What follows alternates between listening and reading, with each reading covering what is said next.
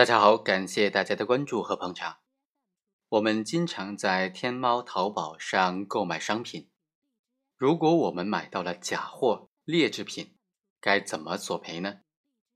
在起诉商家和淘宝商城的时候，应当注意些什么呢？通过这个案例，我给大家讲一讲，像这种在天猫上买到假货的行为该怎么维权，怎么样索赔，怎么样起诉。原告在二零一五年的十一月十六日，在天猫三星亮达专卖店购买了三星的手机数据线四条。买来之后一看，原来是假货，就要求商家退钱。商家也把钱给退了，但是原告还要求对方支付两千块钱的赔偿款私了，否则要起诉对方。但是商家肯定不给钱呐。于是。原告在二零一五年的十一月二十一日又购买了三百多条数据线，并且将全部的款项都已经打到了对方的账户之上，然后呢就向法院起诉，要求对方返还价款，并且给几倍的赔偿费。主要的理由有两点：第一，这个亮达专卖店它的行为构成欺诈消费者的行为；第二，天猫作为网络交易平台的提供者。明知道被告利用天猫平台进行虚假的宣传，欺诈消费者，侵害了消费者的合法权益，却没有采取必要的措施，所以应当承担连带赔偿责任。在庭审当中，亮达就答辩说：首先，他提供的产品并非是假冒伪劣产品，他经营的店铺，他所有的产品都是三星官方授权的正品，绝非假冒伪劣产品。第二。原告他并非消费者，根据《消费者权益保护法》以及《侵害消费者权益行为处罚办法》，受到法律保护的消费者，应当是为了生活消费需要而购买使用商品或者接受服务的人。原告大量的购买的行为，并非是出于自己生活需要的这种购买行为，所以他的身份并非是法律意义上的消费者，不享有消费者应有的权利。第三，原告的行为有违反诚实信用的原则。之前，原告在我这里购买了商品，原告在收到货物之后，直言说是假货，并且要求我方支付两千块钱的赔偿款，声称可以私了，否则就要投诉或者起诉到法院。这种行为是明显的敲诈勒索，我方没有按照他的要求私了。原告才恶意的拍下了我方店铺之内的三百多条物件，也就是本案的争议的货物，并且要求我方发货。鉴于原告之前的敲诈行为，我方既不敢也不愿意和原告进行交易，所以迟迟没有发货。我方在万般无奈的情况之下，才发了一个空的包裹，目的就是为了提供一个快递单号给天猫，以避免进一步的损失。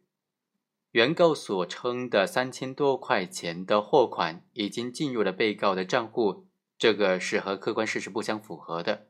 实际上，钱款进入的是天猫的第三方账户，也就是支付宝账户。原告认为我们所寄送的空包裹的行为呢是欺诈，这与事实不符。根据《侵害消费者权益处罚办法》的规定。骗取消费者的价款或者费用而不提供或者不按照约定提供商品或者服务的，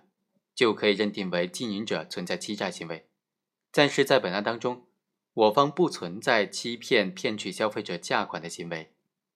我方在原告起诉之前多次要求原告申请退款，明确表示不愿意再和原告进行交易了，所以根本就没有骗取价款的这种故意。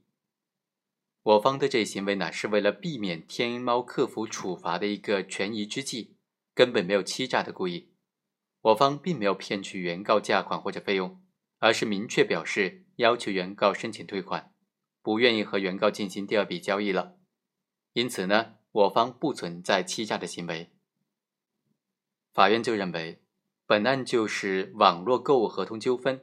原告王某因为生活的需要而购买的商品。他的合法权益应当受到法律保护。被告亮达作为经营者，负有诚实经营的义务，不得做虚假的宣传。根据《民通意见》第六十八条的规定，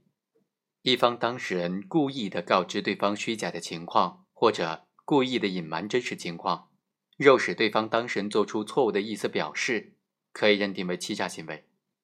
本案中，被告亮达在他的天猫的销售网站上公示了三份编码不一样的三星授权证明书，他发布虚假的信息，违反了消费者权益保护法。消费者权益保护法第五十五条规定。经营者提供商品或者服务有欺诈行为的，应当按照消费者的要求增加赔偿他受到的损失，增加赔偿的金额为消费者购买商品的价款或者接受服务的费用的三倍，增加赔偿的金额不满五百的为五百元。在本案当中，被告亮达应当向原告返还四条三星的手机数据线，共计是五十块钱，并且向原告王某。提供三倍的赔偿损失，但是因为被告已经退还的款项，所以这笔货款的退还就不需要再支持了。被告亮达应当按照这笔货款的三倍赔偿原告的损失。由于不足五百元，按照法律规定，应当以五百元来计算。原告在已经购买了四条三星的数据线之后。已经知道被告在三星授权证书存在问题的情况之下，再次在被告的商店买了三百多条的数据线，不属于原告发生错误认识之后而支付款项的情形了。